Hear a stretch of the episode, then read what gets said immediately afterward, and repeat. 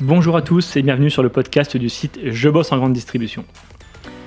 L'épisode qui suit est le replay d'un webinar réalisé en partenariat avec l'agence Nanotera, expert de la communication promotionnelle du retail. Ils accompagnent les points de vente à développer des plans d'action commerciales mix média à grande échelle. Pour en savoir plus, rendez-vous sur nanotera.eu, N-A-N-O-T-E-R-A, Nanotera. Bonne écoute Bonjour à tous, et bienvenue sur ce webinaire consacré à la communication locale en grande distribution. Je suis Jonathan, je suis l'éditeur du site Je bosse en grande distribution et on est, on est ici pardon, en direct à Paris dans les bureaux de Comet à la Défense. Alors avant de vous, euh, de démarrer ce webinaire et, de, et de, vous partager mes trois invités, et de, vous présenter pardon, mes trois invités, euh, je tenais à remercier l'accueil euh, des équipes de Comet Meeting qui nous reçoivent ici dans leur magnifique locaux. on a ici, merci Alexandre, à la régie. Merci Caroline aussi qui nous a fait cadeau en tout cas de, ce beau studio. Euh, juste en quelques mots, Comet Meeting, c'est un acteur pionnier du futur of work et qui a l'ambition de révolutionner les moments de rencontre et de collaboration en entreprise. il y a sept lieux comme celui-ci dans Paris. D'ailleurs, je vais vous partager les images de Comet. Euh, et si je vous raconte ça, c'est que si voilà, si vous recherchez un lieu inspirant pour un événement, pour un séminaire, pour des formations, euh, pour enregistrer un podcast ou même pour un webinaire comme aujourd'hui, euh, voilà, il y a vraiment des lieux vraiment incroyables qui peuvent répondre à vos besoins. Euh, voilà, à la fin du webinaire, je vous euh, je vous enverrai le, les informations de Caroline et la documentation de Comet. J'espère que ça vous intéressera. Merci encore Caroline. Alors pour présenter ce webinaire, j'ai le plaisir de partager ce moment incroyable avec trois invités. On va commencer par euh, toi, Elisabeth. on a déjà partagé un premier webinaire il y a deux ans, euh, un beau moment avec plus de 200 personnes. Euh, redite aujourd'hui avec 300 personnes, c'est pas mal? Pas mal. On est très très content. Je suis très contente d'être là avec toi à nouveau. Et le sujet est encore plus d'actualité. Et donc tu es la fondatrice de Madame Benchmark. Oui, alors Madame Benchmark, c'est une société, c'est de la c'est des études marketing. Je suis spécialisée dans la veille de la communication des 100 premières enseignes en France. Ah, euh, Raphaël, à toi. Bonjour à tous, merci pour euh, l'accueil euh, Jonathan et, tous les trois. moi du coup je travaille chez Meta, donc qui héberge les plateformes Facebook, Instagram, WhatsApp, Messenger, et donc je suis dans le département commerce où on accompagne les grands distributeurs sur leur manière d'utiliser nos plateformes. Et Arnaud. Bonjour Jonathan, bonjour à tous, merci de l'accueil. Je suis pour ma part Arnaud Longuette, je m'occupe du marketing digital au sein de l'agence Nanotera euh, qui co-organise avec euh, Je bosse en grande distribution ce webinaire. Bonjour à, tous les auditeurs. Euh, quelques mots pour euh, les auditeurs qui ne connaissent pas encore bien Nanotera. C'est une agence de plus de 200 personnes en France qui est expert de la communication promotionnelle et qui, se, qui travaille au bénéfice des enseignes de la grande distribution. Euh, notre métier fondamentalement, c'est de mettre en œuvre la promotion de la promotion, mmh. de diffuser les opérations commerciales de nos clients afin de générer du trafic en magasin au niveau national, au niveau régional et au niveau local. Voilà, avec une, euh, un mélange de technologie et d'expertise humaine pour les accompagner et faire en sorte que l'expérience client, le parcours client de, de la visibilité de l'opération aux ventes euh, soit la plus fluide possible.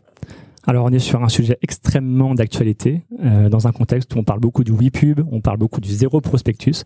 Beaucoup d'enseignes s'y sont attelées, que ce soit de la GSA, de la GSS, hein, il y a un peu tous les profils aujourd'hui sur ce webinaire. On a découpé ce webinaire en cinq grandes parties. Euh, dans un premier temps, on parlera du contexte avec Elisabeth, avec des chiffres assez inédits sur euh, les budgets notamment de la publicité digitale. On, partagera nos enseignements sur le WePub et le zéro prospectus avec Arnaud. On parlera euh, usage des réseaux sociaux et des métiers de la communication avec Raphaël. Arnaud nous présentera Big One, la solution omnicanal pour diffuser de la promo. Et ensuite, Elisabeth nous conclura ça brillamment à la fin de ce webinaire. On commence par toi, Elisabeth Oui, merci. Je vais mettre un petit prompteur, comme ça je serai tranquille. Alors, euh, on va regarder un petit peu. Alors que voilà, bah, ça c'est les clients de, de Madame Benchmark. Hein, je suis très fière des grands clients euh, de la distribution et les prestataires qui travaillent pour ce merveilleux monde de la distribution, où il se passe beaucoup de choses euh, en ce moment. On va commencer à regarder euh, les dépenses de la distribution sur la base de l'année 2022, sachant que ça va encore bouger sur l'année 2023. Donc voilà, donc une profonde évolution déjà depuis cinq ans on me dit que je suis un peu plus près du micro. Je, suis pas assez proche du micro. Euh, donc le marché publicitaire Alors là, on parle des dépenses de communication. C'est vraiment tout ce que dépensent euh, les annonceurs en fait distributeurs. C'est un marché de les, annonceurs au Total France, pardon. C'est un marché de 33 milliards d'euros. Donc beaucoup de dépenses euh, pour la publicité. Euh, le secteur distributeur de la distribution, c'est le plus gros secteur. Il fait 9 milliards d'euros en 2022. Et si on repart de ces 33 milliards et qu'on on, fait une autre approche, on se dit quelle est la part qui est consacrée à la communication local, donc à la fois euh, un grand annonceur national qui va dépenser au niveau local, mais aussi des acteurs euh, locaux, euh, c'est 10 milliards d'euros. Donc c'est dire déjà que la communication locale, historiquement, c'est une très grosse part de la communication. Si on regarde, euh, maintenant on fait focus sur les annonceurs de la distribution, en fait ce marché des 9 milliards, on peut dire que bon, les dépenses ne, retrouvent pas leur plus haut sommet euh, qui a eu lieu en, en 2019, et ce euh, à cause de la distribution spécialisée qui a perdu en budget. Après, la deuxième chose qu'on peut voir, ou peut-être la troisième déjà, euh, c'est que euh, la distribution, elle exploite un très grand nombre de leviers de communication. On peut parler d'une douzaine de, de, grands leviers qu'on va regarder euh, un peu plus en détail, mais c'est dire que déjà le sujet, tous les années, toutes les années, de se dire comment j'alloue mes budgets? ben voilà, il y a, y a, beaucoup de variables et c'est extrêmement riche et, et, important de se penser, de se pencher sur ce sujet. Ouais, je t'interromps. On était historiquement avant sur trois quatre médias et depuis la digitalisation, on a des scénarios qui vont au-delà des 8-10 médias facilement. Exactement. Et ça, se retrouve au niveau magasin. Et c'est là où euh, il y a une professionnalisation euh, extrême à avoir au niveau magasin pour gérer euh, tous ces médias. Euh, alors, ce qui s'est passé en 2022, c'est que le deuxième poste historique qui s'appelle promotion, euh, selon les chiffres de France Pub, est passé en premier. Vous verrez, c'est juste une question d'arrondi. Donc, on est à 1,9 milliard euh, sur la promotion. Qu'est-ce que c'est que la promotion pour la distribution? Bah, C'est quelque chose d'assez critique. Hein. Euh, mais effectivement, euh, ce qu'on met dans ce poste de dépense, ça va être tout ce qui est euh, la communication en magasin sous forme de PLV, les cadeaux publicitaires, l'animation, les jeux, la générosité qu'on donne dans les jeux. On donne facilement un millions d'euros euh, aux consommateurs euh, quand on, organise des jeux. Donc c'est euh, le poste le plus important. Donc c'est un poste qu'on va suivre parce que, euh, comme on le sait, donc il y a des grandes euh, évolutions dans la communication avec une baisse du, du, prospectus en boîte aux lettres, et donc il y a une partie de la, de, la, réallocation de ces budgets qui revient en magasin sous forme de d'écran animé ou de PLV, etc. Le deuxième poste c'est le prospectus boîte aux lettres, 1 milliard neuf. Euh, donc on en a beaucoup parlé euh, ces derniers temps. Donc là, il y a effectivement une perte sur ce poste de diffusion euh, des euh, des prospectus qui sera sans doute pas compensée par d'autres postes, je dirais papier, qui sont le print qui est distribué en magasin, qui reste important, et le courrier adressé. Justement, ce courrier adressé, euh, c'est euh, un poste de 1 milliard, c'est un marché euh, d'importance aussi.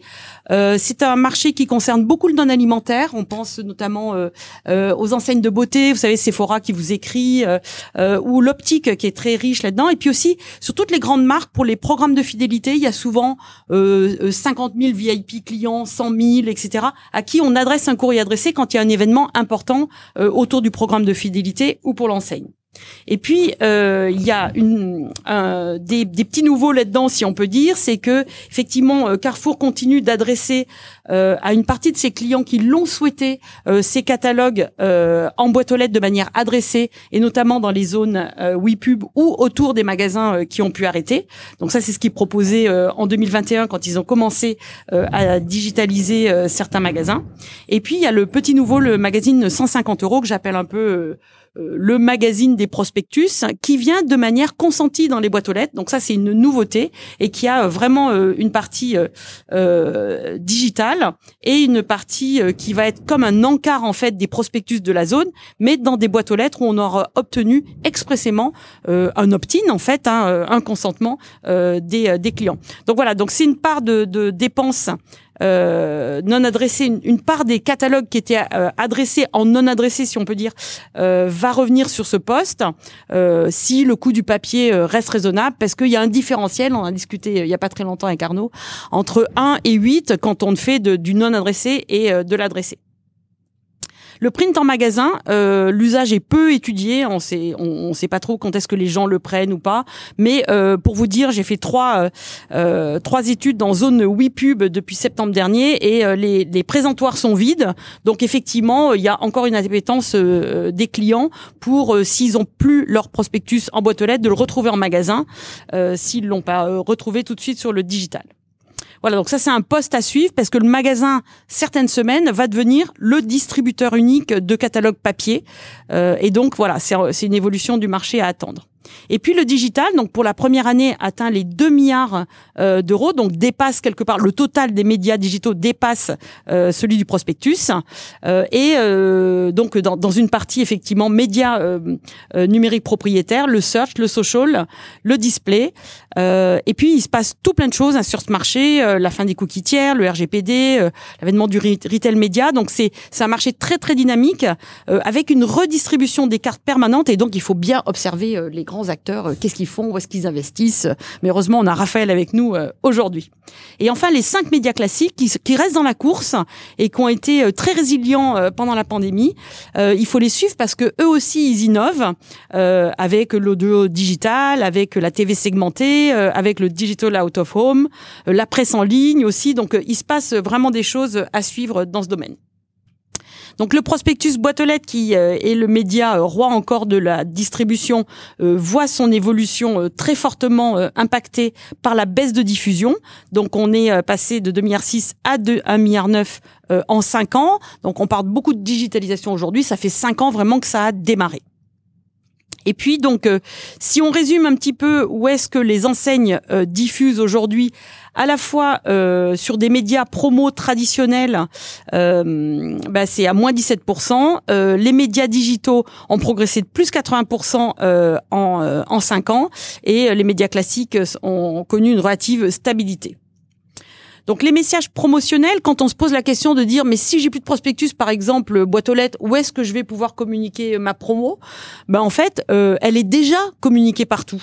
Euh, si on regarde, elle est déjà communiquée mmh. en magasin, euh, elle est communiquée en courrier adressé, elle est communiquée sur les sites depuis 20 ans, elle est communiquée aussi en télé même si c'est interdit de faire la télé. On voit bien Carrefour qui, met en, avant euh, son application. Euh, on voit euh, les arrivages de Lidl qui sont largement à la télé, etc. Donc on, peut dire aujourd'hui que les messages promotionnels sont déjà partout. Et donc là, là c'est plus une question de réallocation de, de budget plutôt que d'inventer des nouveaux supports promotionnels. Alors au niveau magasin, tous les leviers médias sont en euh, principe euh, euh, activables. Hein. donc, il y a des, des, prospectus dans les boîtes aux lettres pour un seul magasin, pour un niveau régional, pour etc.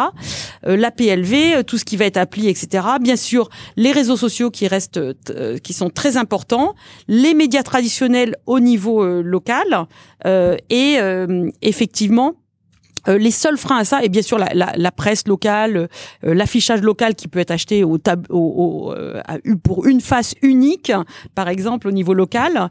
il y a deux freins effectivement. Il y a des, des tickets d'entrée au niveau d'un magasin, donc on voit parfois des magasins qui se qui se regroupent ou des choses qui peuvent se faire au niveau d'une d'un niveau plus plus régional.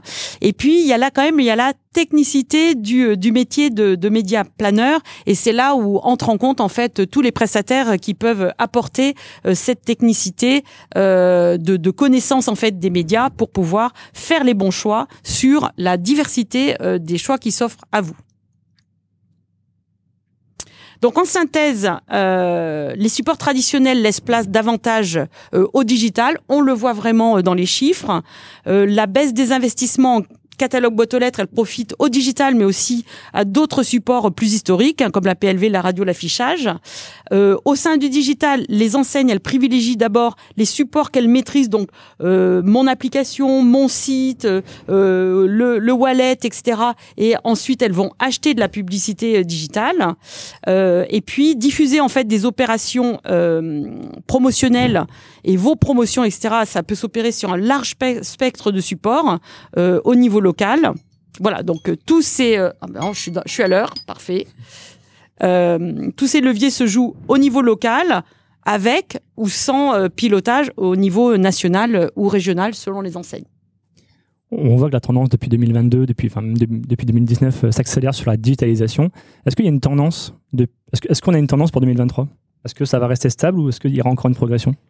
Alors, au début d'année, bon, les enseignes restent quand même assez secrètes. Elles, euh, elles parlent beaucoup, mais bon, voilà, il y a quand même, c'est quand même très important hein, cette histoire d'allocation euh, des, des, moyens. Bon, il y a des choses qui, qui sont claires. Hein. L'arrêt euh, du de la diffusion de prospectus de Leclerc donne un signal fort au marché. Donc toutes les enseignes prennent des positions, qui, mais qui vont vraiment dans des sens complètement opposés. Ça va être de dire, bah moi j'arrête complètement ou je baisse énormément les volumes. Il y en a qui ont déjà complètement arrêté la diffusion, en Monoprix, Cora. Euh, match. Et puis euh, il y en a qui euh, voilà qui sont plus plus prudents, plus mesurés. Donc si on regarde positivement Carrefour, ils arrêtent 80% des, des, des, tonnages de papier. C'est ce qu'ils nous ont dit hein, chez Meta il y a pas très longtemps. Donc ils vont se concentrer encore sur quelques grosses opérations dans l'année. et puis et puis il y en a qui veulent bah, faire un petit peu l'inverse. Donc Lidl et Aldi vont continuer à diffuser des catalogues. C'est pas pour autant qu'ils sont très très vigilant à être très fort sur le digital.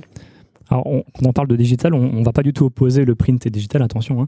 Tu es assez sensible, je crois, à la communication responsable. C'est quoi ta définition pour toi de la communication durable? Alors la communication durable, c'est un sujet euh, bah, qui impacte de plus en plus d'entreprises. Euh, moi, j'en ai écrit une définition. Je dirais que la communication responsable, c'est celle dont on connaît les impacts et dont on pilote les effets délétères à la baisse. Donc aujourd'hui, on a euh, tous les indicateurs pour communiquer, euh, pour euh, connaître les impacts de sa communication en termes d'impact carbone, impact sur la biodiversité et sur les pollutions, les déchets. Donc aujourd'hui, il y a tout le monde est conscient hein, qu'il faut euh, communiquer plus raisonnablement. Mmh. Euh, si on le fait pas, de toute façon, on aura de plus en plus de lois. Donc déjà, on est dans un pays où il y a beaucoup de lois. Là, on, a, on est en train de digérer AGEC, euh, climat, etc. donc il faut maîtriser l'impact graduellement de, de, de, ces campagnes. de toute façon, il, il y a des élargissements au niveau des obligations de reporting RSE qui arrivent au niveau des grosses PME, si on peut dire aujourd'hui. Hein. Donc on, on va nous demander à nous les communicants et les gens qui apportent des, des chiffres là-dessus, euh, mm. d'être plus vigilants. Euh, alors la mise en œuvre, elle est quand même assez assez fastidieuse, mais euh, le l'écosystème de la communication apporte énormément d'outils et d'accompagnement euh, dans ce sujet. Après, effectivement, la communication sur la distribution, bah, c'est quand même inciter à, à, la, croissance et à la surconsommation. Donc, euh, bah, voilà, euh, le, travail, il est aussi à se faire sur une offre de qualité supérieure. C'est-à-dire plus on vend euh, des produits bio, plus on vend de produits locaux, hmm. plus on vend sur des produits qui sont sourcés moins loin, etc., avec des matières recyclées, recyclables, etc., bah, plus on travaille nos, nos, émissions de gaz à effet de serre, les atteintes à la biodiversité et à la pollution. Donc voilà. Donc euh, par contre, ce qui est intéressant au niveau de la, de la, communication locale, c'est de dire, enfin nous, Madame Benchmark, on relève beaucoup d'initiatives locales euh, sur tous ces sujets-là.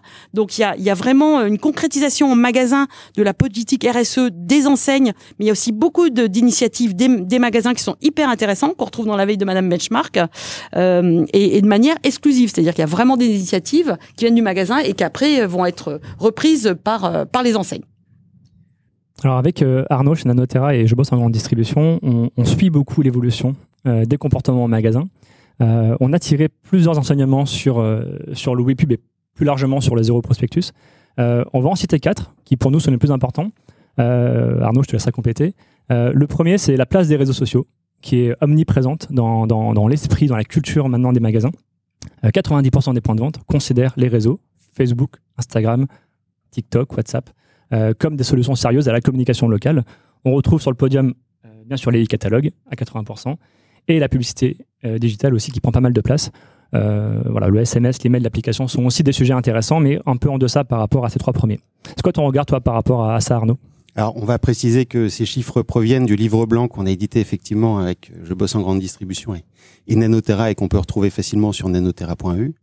Euh, ce qu'on peut voir par là, c'est la première chose, c'est l'évolution de la prise en main euh, des solutions digitales par les points de vente. Et cette prise en main, elle vient aussi des générations qui sont présentes dans les magasins.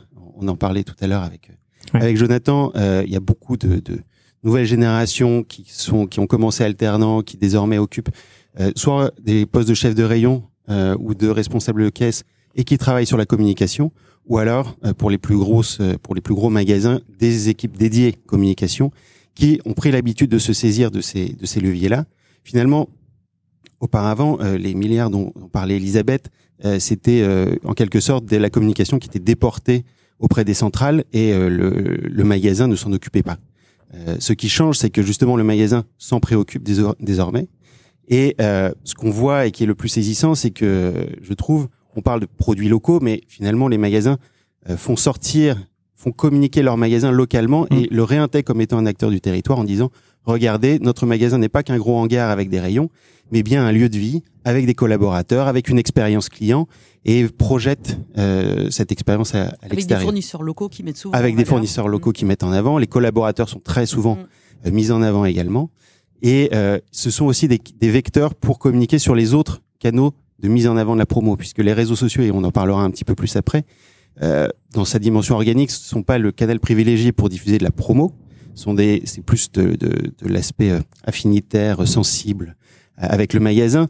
Mais les consommateurs, et, vous savez bien, j'aime bien cette stat, euh, 58% des Français ne dépassent jamais leur budget de 10 euros quand ils font leurs courses. Et donc, ils sont très sensibles à ça pour orienter leurs achats.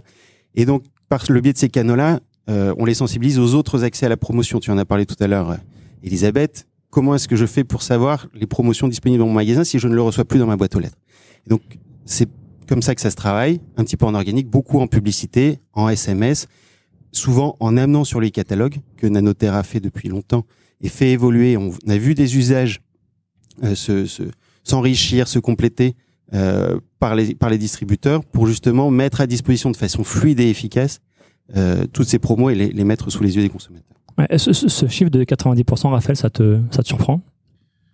Euh, Alors, pas trop. C'est, c'est, on, sait que les réseaux sociaux sont dans les usages de tous les Français. On va le voir après avec quelques chiffres. Euh, il y a différents sondages qui ont été euh, menés aussi dans, dans ce sens-là, mm. que ce soit auprès des, des, consommateurs, auprès des décideurs marketing dans la distribution.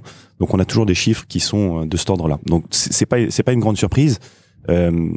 Ensuite, je pense que le fait de, générer une vente, ça passe par plusieurs touchpoints. Un utilisateur doit avoir une enseigne euh, à la radio, à la télé, euh, sur les réseaux sociaux, en affichage, etc. Donc, c'est un ensemble de choses. Mais c'est sûr que oui, euh, on a des usages qui sont tellement puissants que, c'est probablement normal. Tu fais la transition parfaite avec le deuxième enseignement. c'est qu'effectivement, on, l'a vu aussi avec, Elisabeth. c'est qu'avant, historiquement, il y avait 3-4 touchpoints au sein des points de vente. Désormais, il y en a 10, voire beaucoup plus. Et le vrai sujet, euh, bah, c'est d'arbitrer, c'est de choisir euh, les réseaux, les formats, les supports pertinents en fonction de son audience, en fonction de sa cible, en fonction de sa maturité. Euh, on a dressé d'ailleurs une cartographie bah, des différents leviers possibles. On aurait pu rajouter la télé d'ailleurs, on l'a pas rajouté. on voit que les réseaux sociaux prennent beaucoup de place, ont une logique de notoriété dans un premier temps. on voit aussi la place des messageries, même si c'est pas encore très utilisé dans une logique d'acquisition. mais on voit aussi la publicité qui a des enjeux à la fois entre l'acquisition, la noto, même la fidélisation. Euh, c'est une cartographie qui est assez appréciée en général, Arnaud, euh, quand on le partage, mais c'est assez le, c'est un bon reflet de ce qui se passe en magasin. Et ça montre effectivement euh, toute la complexité à laquelle sont confrontés les, points de vente, qui justement mm. n'avaient pas besoin de faire ces arbitrages finalement, qui connaissaient leur zone de distribution de prospectus et qui pouvaient voilà discuter avec leurs distributeurs pour savoir où, où, diffuser et y passer un temps restreint. là, ils ont besoin d'être accompagnés pour savoir vraiment, en fonction de leur zone, en fonction de leur typologie de magasin, si je suis dans le bricolage, si je suis dans l'ameublement, si je suis dans l'alimentaire, euh, en fonction de ma densité concurrentielle, euh, quels sont les leviers que je vais vouloir activer et le travail qui est mené euh, de fond, un travail de fond qui est mené par les enseignes sur la fidélité pour également identifier les segments de clientèle qui sont mal représentés dans euh, dans ma clientèle justement. Peut-être que euh, on a accès à beaucoup de données. La data est un mot qu'on entend en permanence. Mm. Euh, et grâce aux cartes de fidélité, on a beaucoup d'informations sur les typologies de clients qui viennent faire leurs courses. Ça nous permet non seulement de savoir ce que nos clients font, mais également, en les croisant avec d'autres données, des données INSEE et autres, quels sont les clients que je ne touche pas assez et que mm. j'ai envie d'aller chercher. Le digital offre cette opportunité par le biais des plateformes méta, euh, par le biais des campagnes display, par le biais d'une multitude d'acteurs, pour aller chercher des audiences en particulier avec des messages qui leur seront particuliers. Alors attention, on va pas faire peur au magasin. L'idée, c'est pas d'être partout. Euh, l'idée, c'est d'en sélectionner euh, allez, 5, 6, 7. C'est un conseil qu'on pourrait donner. Euh, mieux vaut être bon sur 5, 6, 5, 6 7 touchpoints plutôt que d'être mauvais ou moyen sur, sur 10, 10 touchpoints. Et, et on en reparlera avec avec Raphaël et de repenser à nouveau euh, à la créa, parce que finalement, euh, ça fait presque 20 ans que je fais de la publicité Mmh. digitale et, et le finalement, le, on parle beaucoup de ciblage, mais le premier ciblage, euh, et ça c'est vraiment un conseil très opérationnel, c'est la créa. Ouais. C'est-à-dire le visuel. Qu'est-ce que quel message je mets en avant, quel visuel je mets en avant? Ça, ça va me permettre de de, de mettre en avant mon message en fonction de la cible que j'ai souhaité adresser. Quand tu me tends une perche, ça veut dire que on n'est plus dans une communication où on diffuse la, la une d'un prospectus, par exemple? Pas seulement, la une du prospectus a l'avantage de clarifier le message parce qu'une de prospectus ça dit ceci est un prospectus, quand Mm. bien même il est digital. Donc je sais que derrière je vais avoir une offre promo. Il y a d'autres façons de l'adresser en mettant en avant un produit du catalogue qui n'est pas nécessairement celui qui est en une. Un produit d'appel, par exemple? Voilà, si je cible des jeunes parents, je vais peut-être mettre en avant une offre pour des couches.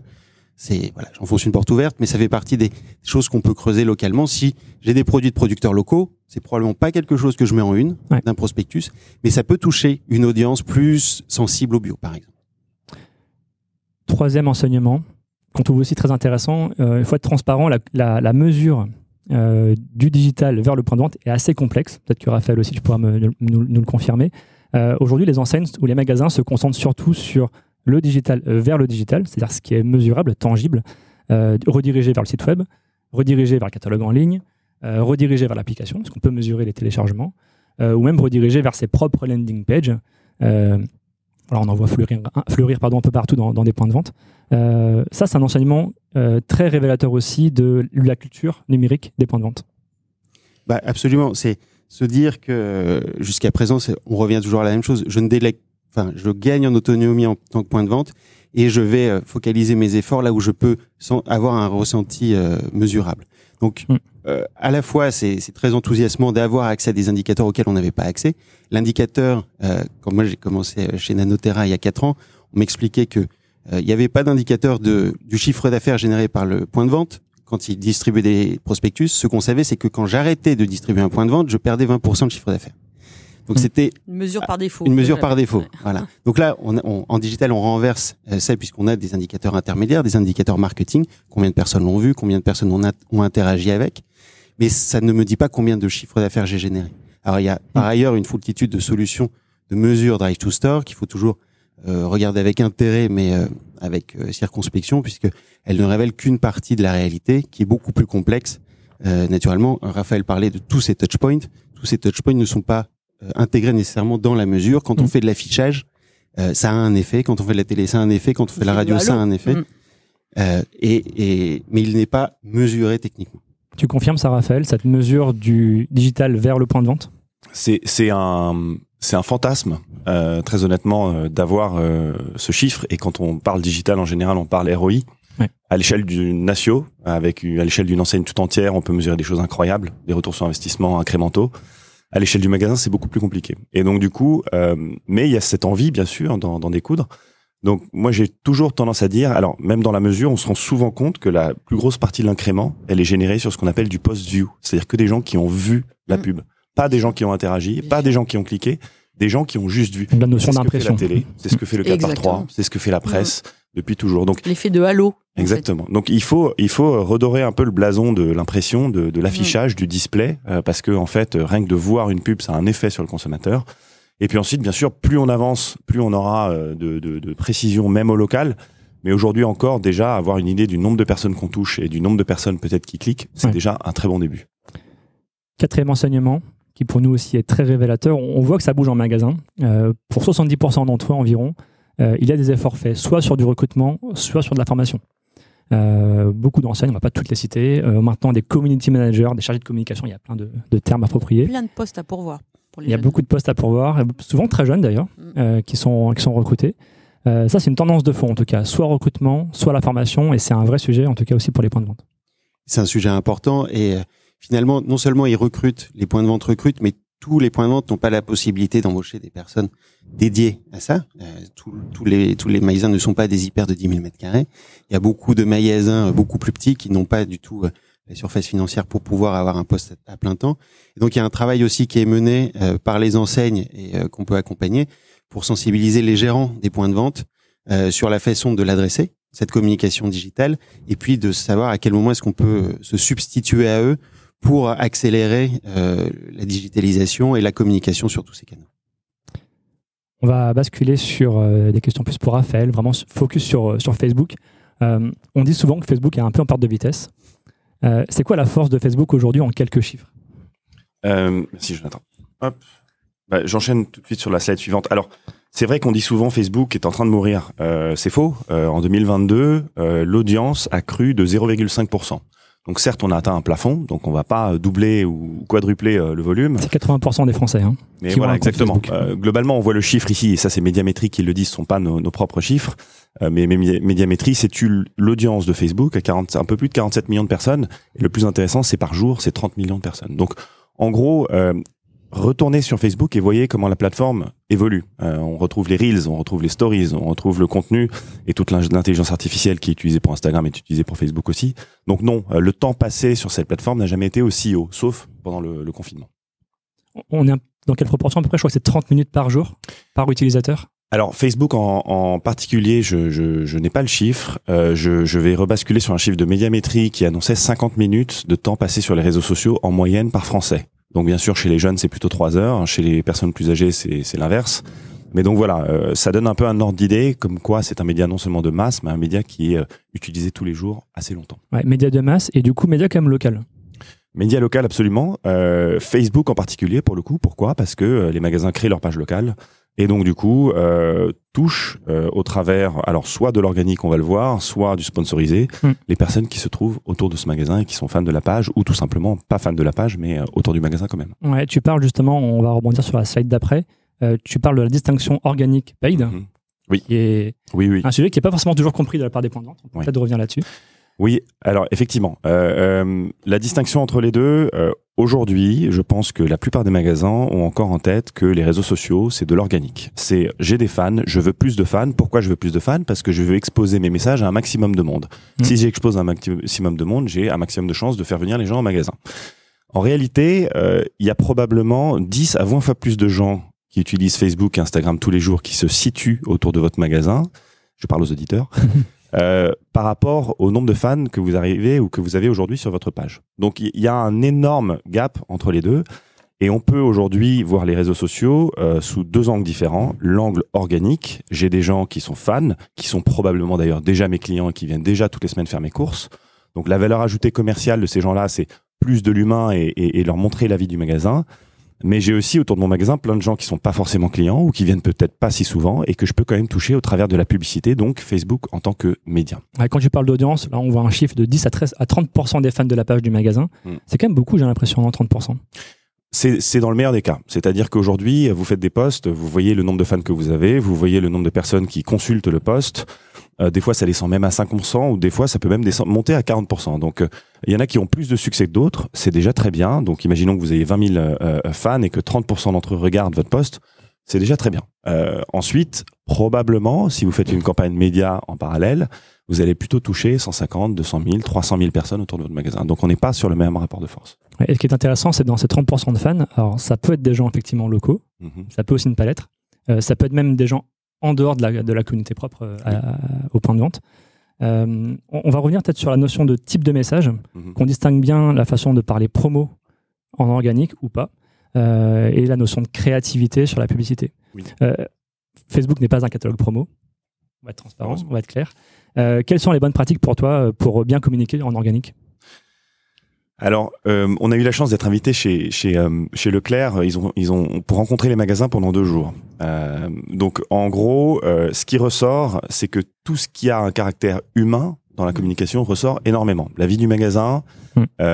les films sur les rayons, les accords avec les collectivités locales ou les producteurs locaux. Et c'est probablement ce que les fans veulent voir. Donc en gros, c'est vraiment le, le, le, cœur du magasin, c'est l'identité du magasin. et donc du coup, c'est ce qui marche le plus. On nous dit en général, euh, les créas léchés du national, ça marche un petit peu moins. ça marche beaucoup mieux quand je prends une photo moi-même euh, et donc du coup euh, que ça ressemble à du contenu un peu qu'on partage avec ses amis, avec sa famille, etc. Il y a un enjeu justement quand l'enseigne prend la parole au niveau national.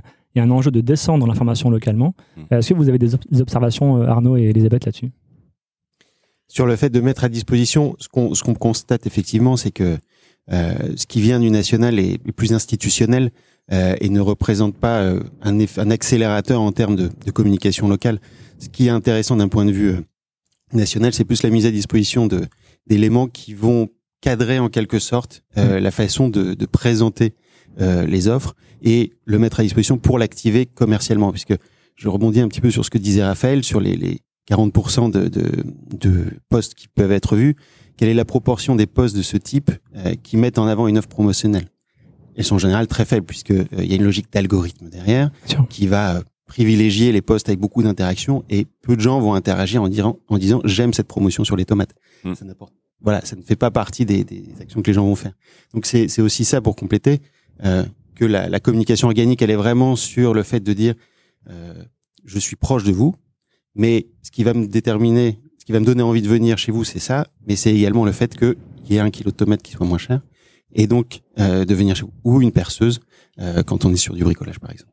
Il y a aussi des créas qui, euh, qui deviennent maintenant euh, presque des classiques. Hein. C'est plutôt euh, les gens des rayons qui vont présenter l'offre de la journée star Leclerc ou les jeudis plus, etc. chez Système U. Et ça, c'est devenu vraiment un modèle. Et donc, on rentre vraiment par l'humain en fait sur la page organique.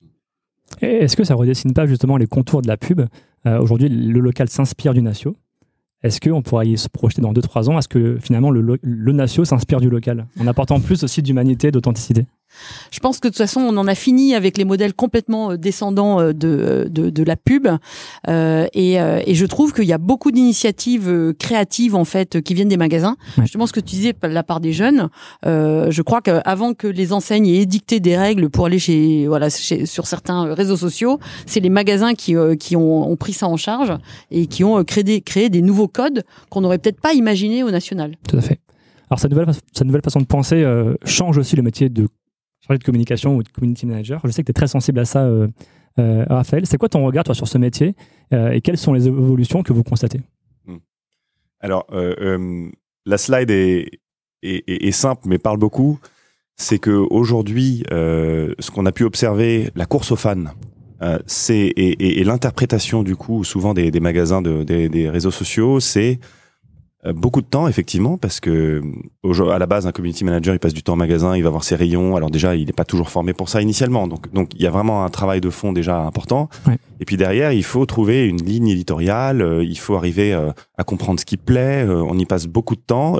tout ça derrière pour quelques milliers de fans qui sont déjà clients aussi. Donc il y a une vraie question de quelle est la rentabilité du temps d'un community manager dans le fond. Et aujourd'hui, c'est vrai que euh, le sponsorisé, donc l'audience qu'on peut toucher via la publicité sur nos plateformes, donc en ne touchant euh, pas que des fans, euh, peut permettre demain à un community manager, si jamais bah, il monte un petit peu en puissance sur ces sujets-là, très simplement de mettre des campagnes en place avec des contenus qu'on retrouve et qui se répètent. Alors il faut, on parlait de la créativité, elle est quand même hyper importante, même dans la publicité. Si on met toujours la même pub, les gens s'ennuient, ne cliquent plus dessus et n'y font même plus attention. Donc il faut de la fraîcheur, il faut que ça change régulièrement, il faut que le nom du magasin soit absolument sur la créa. Les gens ne lisent mm. plus le texte au-dessus de la pub. Ils, ils, lisent même plus le, logo en fait de la page qui prend la parole. Donc deux, j'en profite pour placer deux trois conseils, mais globalement sur une créa euh, sur nos plateformes, il faut voir le nom du magasin parce qu'il y a un côté identitaire qui est fort et qui va plaire aux gens. Il faut voir le logo de l'enseigne et ensuite il faut voir deux trois arguments qui plaisent. Mais c'est un travail qui est hyper intéressant, qui est hyper riche et qui demain en fait est très facile d'accès pour un community manager qui finalement est déjà assez familier avec nos plateformes. Là, on voit un peu le mode Pareto. On passe 80% de son temps sur de la création de contenu pour finalement une couverture organique qui est très faible. Donc l'avenir à 1, 2, 3 ans, c'est d'aller vers du ads et de la créativité publicitaire. Exactement. Je pense qu'il faut la curiosité sur l'espace publicitaire. Alors certes, ça coûte de l'argent, donc euh, mais voilà, le prospectus coûter de l'argent. On arrête le prospectus demain pour certains. Créer du contenu, ça coûte de l'argent aussi. Créer du contenu, ça coûte de l'argent, mais c'est là où en fait déjà entre le contenu qui est créé sur l'organique et celui qui va être créé sur de la pub, il va y avoir des ponts à un moment ou à un autre. Donc il va y avoir de l'intelligence, il va y avoir une vision globale qui va se développer et pertinente. Je trouve c'est très important ce que tu rappelles comme règle pour la créa, Mm. parce qu'il y a un indicateur publicitaire qui s'appelle l'attribution, c'est-à-dire que je peux voir euh, voilà des, des, belles choses, des belles tomates ou euh, un, beau euh, rayon, je sais pas bébé par exemple, mais si je ne n'identifie ni, ni l'enseigne ni le magasin, ça sert à rien. Il faut se rappeler quand même qu'on qu scrolle assez rapidement. Donc tout ce qui est travail sur l'attribution est très important et, et notamment sur l'image. C'est une fraction de seconde. Hein. Quand, Ouais. quand, un- quand l'écran défile, on dit que c'est la hauteur de la Tour Eiffel tous les jours par utilisateur, en moyenne. Donc quand même, Ah, euh, il faut que l'image, on comprenne tout de suite de quoi il s'agit. Donc il faut un beau logo, il faut le nom de la ville, et puis il faut un beau produit avec, Mm. un, avec peut-être un beau prix, on sait pas. Ouais, puis de l'humain aussi, de l'authenticité qui Mm. fait qu'on capte l'attention. Exactement. Et euh, pour compléter ça, si on, on, on se souvient de la slide qu'on vient juste de regarder, il y a beaucoup de magasins qui n'ont pas d'équipe de communication et euh, qui ont un temps limité euh, pour à attribuer à la communication. Et euh, le conseil peut-être qu'on peut leur donner, c'est de focaliser leurs efforts sur ce qui aura le plus d'effet et probablement de dire comment est-ce que je fais pour communiquer efficacement auprès de ma zone de chalandise euh, avec le moins de temps possible. Et donc là, j'ai aussi besoin d'être accompagné et euh, de pouvoir activer facilement des messages publicitaires avec des gens qui ont pensé à la créer en amont. Moi, je vais faire un travail de commerce en sélectionnant peut-être le produit euh, que je vais vouloir mettre en avant parce que je sais qu'il a du sens sur ma zone de chalandise et le pubé, donc le diffuser publicitairement pour le mettre en avant. On, on en reparlera juste après. Alors chez Meta, juste pour finir, il y a deux outils. On a la suite business par Meta Business, qui est, je dirais, l'outil peut-être le plus simple à utiliser pour un point de vente. Et pour les plus experts, on a euh, alors, la suite Meta Business, mais aussi l'ensemble des outils euh, marketing de, de, de Facebook, la création d'audience notamment. Je pense que c'est un sujet euh, qui n'est pas très évoqué au niveau des points de vente. Oui. Euh, Est-ce que tu peux nous, juste nous présenter ou nous représenter ces deux outils? Alors deux outils euh, natifs. Hein. Ensuite, il y a énormément d'outils euh, derrière qui existent sur, sur le marché, dont Notera. Ouais. Euh, mais, mais globalement, effectivement, la manière la plus simple. Alors, on, on parle beaucoup de boost de poste. Est-ce que c'est une bonne pratique, le boost? Le boost de poste doit être euh, une vision organique. C'est-à-dire que c'est de la publicité dans l'organique. C'est pas de la publicité au sens large, comme on le mentionnait plus tôt. Euh, donc, c'est-à-dire que et typiquement, on a eu un commentaire. Donc ça, je pense qu'il faut il faut en parler. On nous dit, euh, moi, quand je fais un boost de poste, euh, ça va bah, ça va toucher des gens qui de toute façon seraient allés voir la, la publication. Donc laissez vivre votre poste un certain temps en organique, c'est-à-dire que quand vous en faites un, laissez-le vivre. Et puis au moment où il commence à s'essouffler en termes de volume, allez le booster parce que vous avez vu qu'il marchait bien, qu'il a des taux d'engagement qui sont forts, etc. Donc le boost de poste, c'est quelque chose de très simple, mais ça fait partie de l'organique parce qu'on booste un contenu organique. Sur la- le côté publicitaire, effectivement, l'espace publicité, sur votre page magasin, vous avez cet espace publicité à disposition. Vous pouvez créer une publicité à partir de rien, importer des visuels du coup qui feront office de publicité, et puis ensuite donner de la visibilité, cibler des codes postaux, euh, cibler euh, une audience, essayer d'aller large, essayer surtout de mettre un maximum de choses. Si vous avez un prospectus, vous pouvez mettre la couverture, mais il y a autant de produits intéressants dans ce prospectus local, hein, parce que Mm. le Nation en général est déjà relayé par euh, la- le marketing national, mais au local, sortez peut-être euh, du prospectus les produits qui ont le plus de sens, parce que certains vont plus avoir d'effet sur euh, certaines personnes et d'autres sur d'autres. Donc c'est très important d'avoir un maximum de créa possible et laisser l'algorithme faire. C'est-à-dire que je vais pas cibler d'un côté des gens qui aiment la puriculture avec des produits puriculture. C'est, je vais faire une grande campagne, je vais cibler du plus 18, je vais mettre de la puriculture, du barbecue et d'autres produits, etc. Et donc l'algorithme va lui-même comprendre au fur et à mesure, selon les clics, etc., qui, quelle pub intéresse quelle personne et donc optimiser la. Donc ça, c'est, dans les deux cas, dans l'espace publicitaire aussi bien que dans le gestionnaire publicitaire, l'algorithme fait très bien le travail.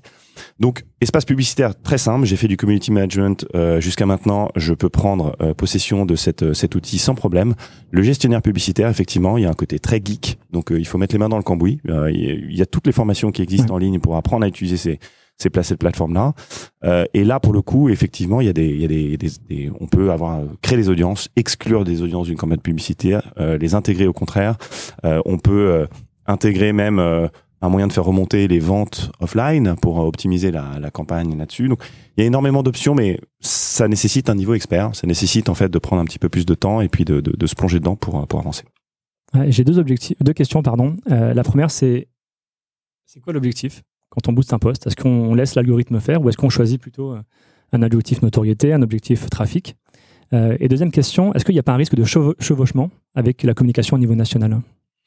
Alors, euh, la première, effectivement, quel, objectif? On peut avoir un objectif de couverture ou un objectif de trafic. L'objectif de couverture va faire connaître l'information très rapidement. Si votre message suffit à lui-même, lorsqu'on l'a vu, bah, on peut choisir un objectif de couverture. Je change la devanture de, ma, de mon magasin où j'ai un nouveau rayon qui arrive et j'ai envie de le dire à la terre entière. Mais effectivement, je peux booster un poste qui le dit en trois phrases ou en, Mm. ou en trois mots plutôt. Euh, et du coup, en fait, euh, communiquer largement en couverture comme ça. Si en revanche, j'appelle euh, les gens, euh, les consommateurs, pour qu'ils viennent sur mon site où j'ai vraiment du contenu et l'objectif c'est qu'ils voient ce contenu-là, je vais choisir une, une, une objectif de, de, de trafic. Et ensuite, con- euh, contenu national versus euh, contenu local.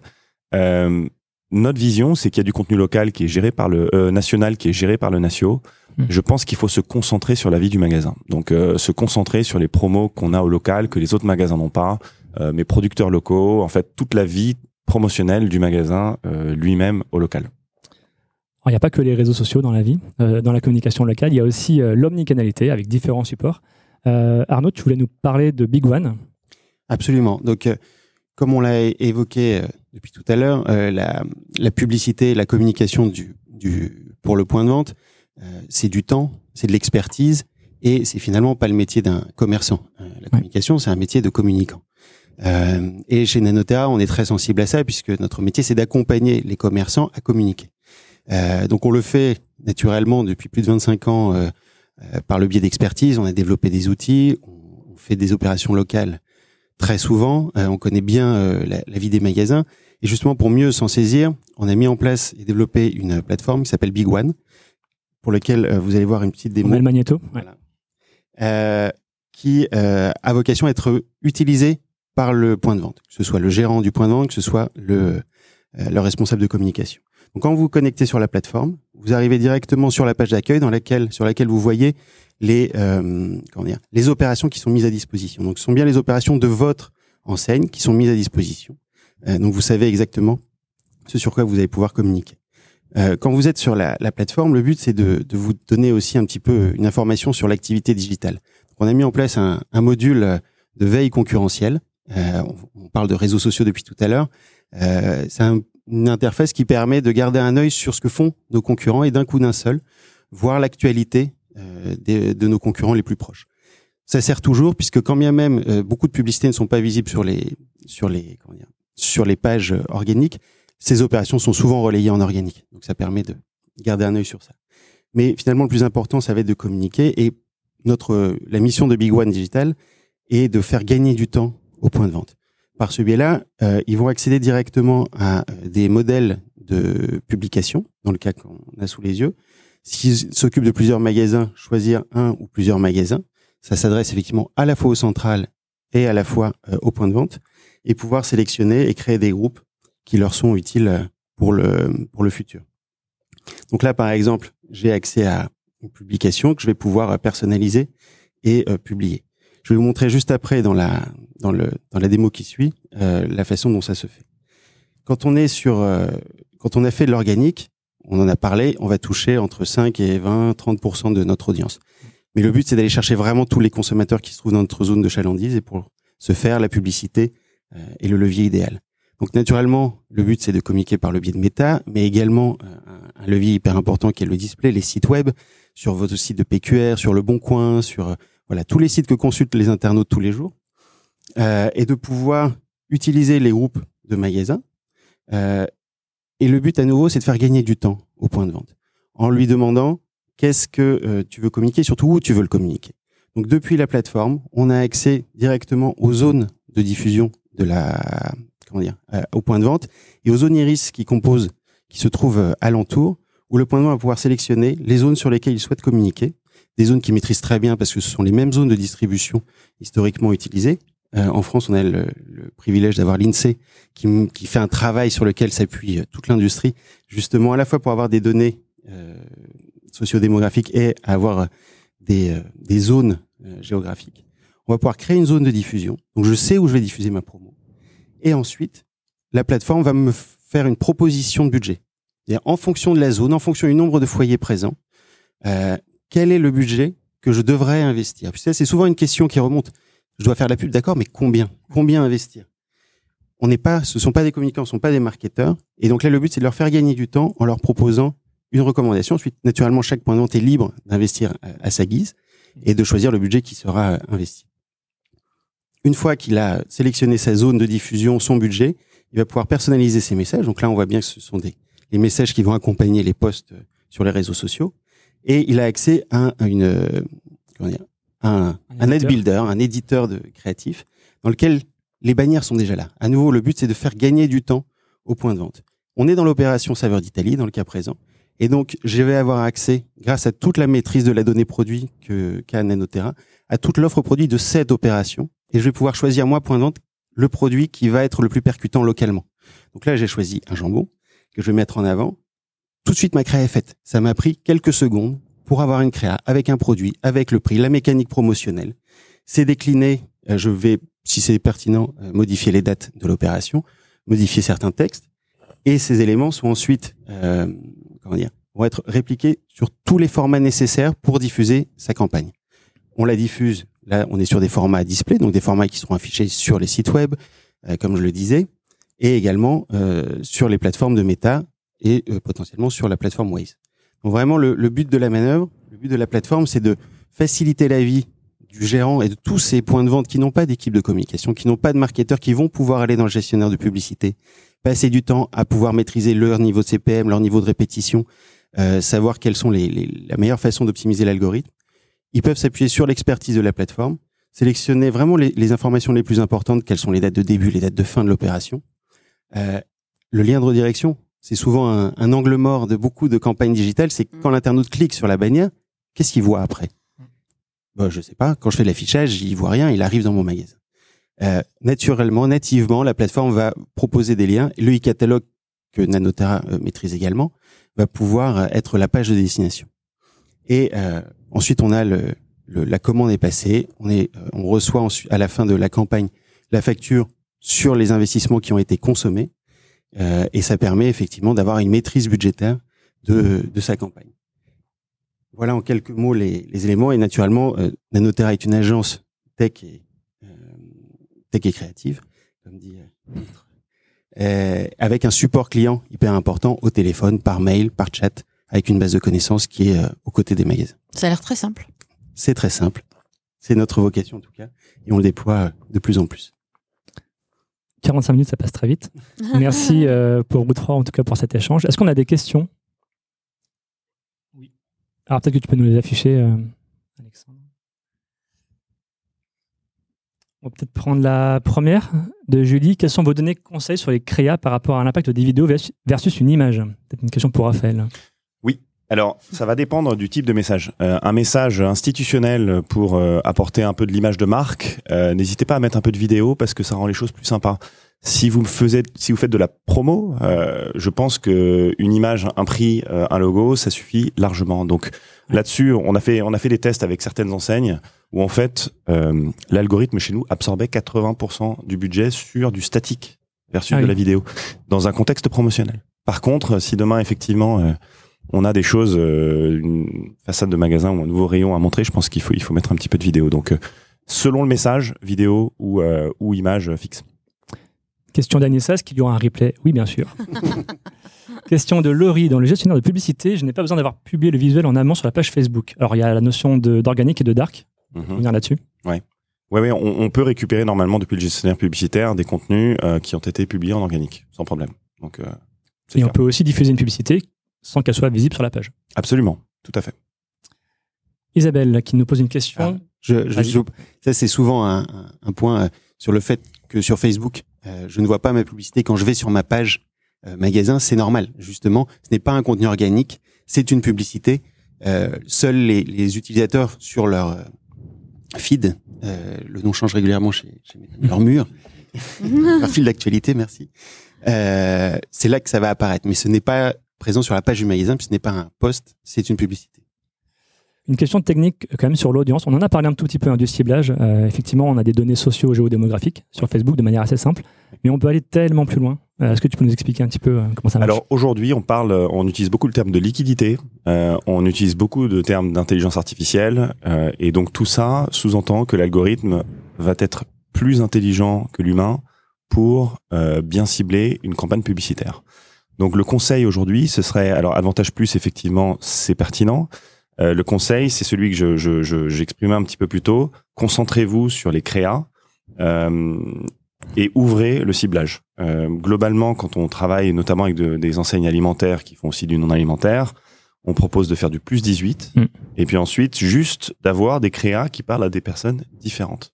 Et l'algorithme par lui-même va comprendre quel type de personne est intéressé par quel type de créa et donc orienter la campagne dans ce sens-là. Donc une créa égale un ciblage. Exactement. On pourrait voir ça comme ça. Est-ce qu'il y a d'autres questions? C'était tout Une question d'Antoine que je vois. À votre avis, les enseignes très verticales, et notamment les franchises, commencent-elles enfin à comprendre leur intérêt à développer un storytelling local? Qui veut prendre la parole? bah, Elles ont probablement, effectivement, elles comprennent l'intérêt, mais ensuite c'est une transformation de l'entreprise. Les, les, indépendants, les coopératives on ça dans le sang d'être indépendant, de, d'avoir leur magasin.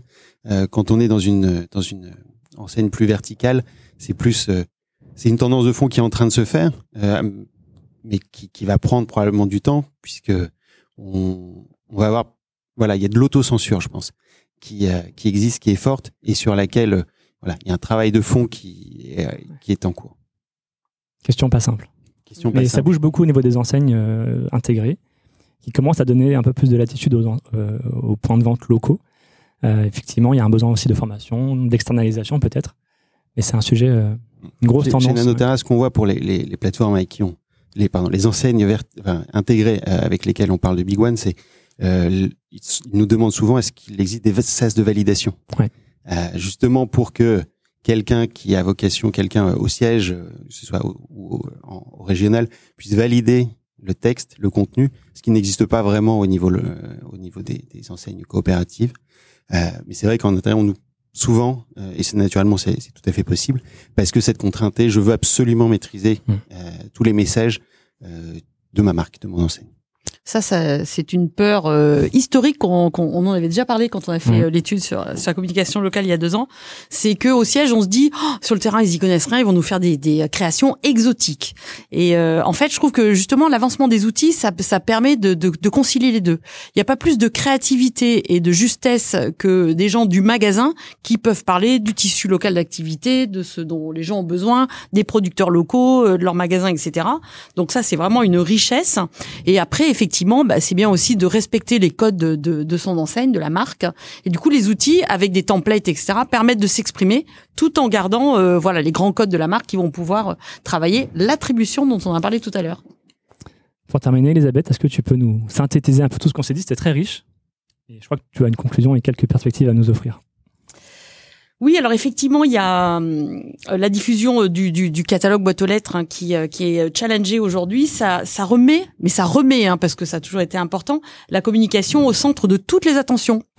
Euh, donc euh, c'est intéressant aussi de, se, de voir euh, dans l'évolution du temps, c'est que le magasin qui a été assez challengé par par le e-commerce. Hein, mmh. il y a dix ans, on parlait de, de, de showrooming, un magasin qui servait plus qu'à montrer des produits et on n'allait plus acheter du tout.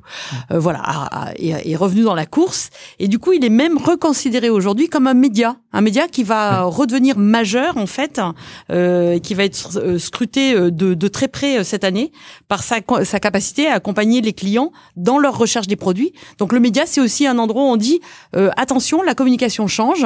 Euh, vous avez les moyens, alors un QR code ici, euh, un petit papier, un accompagnement ici pour dire bah, vous allez retrouver vos communications habituelles sur les applis, les réseaux sociaux, etc.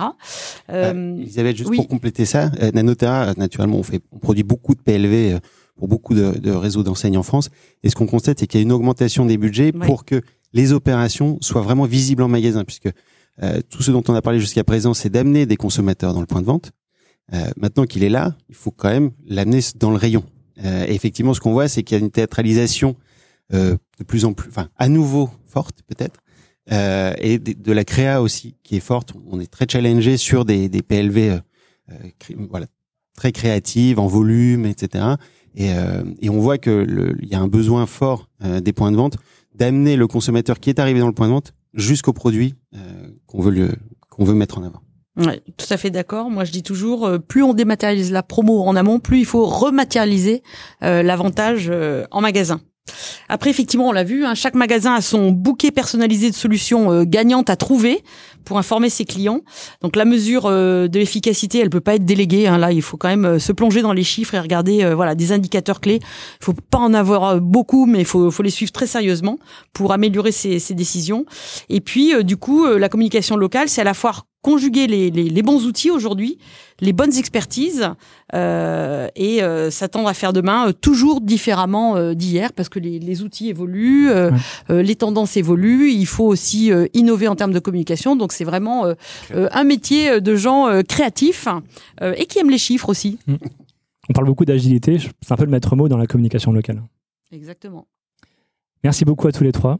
Merci. Merci. C'était cool. Merci de nous avoir invités. C'était plutôt très Merci cool. Arnaud. Merci Alexandre à la régie. Jonathan. Et merci Caroline de Merci chez à Comet. toute l'équipe. Merci Comet. Donc du coup, il y aura un replay, effectivement. Je vous enverrai les liens euh, dans les jours qui viennent. Euh, merci à tous de votre présence. Je ne sais pas combien on était, mais on est 132. Quasiment 200 au pic. C'est plutôt sympa. Merci à tous et à très bientôt. Au Bientôt. revoir. Au revoir. Merci à tous d'avoir écouté ce podcast jusqu'ici. Pour retrouver des informations sur notre invité et accéder à différentes ressources, cliquez sur la description pour en savoir plus. Ce podcast est produit par le média indépendant Je bosse en grande distribution. Chaque semaine, nous proposons un regard différent sur la vie des magasins, des enquêtes, des décryptages, des témoignages. Retrouvez-nous sur notre site et rejoignez la première communauté des professionnels de la grande distribution. Sur Facebook, LinkedIn, Instagram, TikTok, vous êtes plus de 450 000 à nous suivre. Vraiment un grand merci pour votre fidélité. Et pour celles et ceux qui veulent aller plus loin, nous proposons toute une série de ressources et d'accompagnements à destination des commerces. Pour en savoir plus, cliquez dans le menu Agence ou ressources sur l'accueil de notre site. A bientôt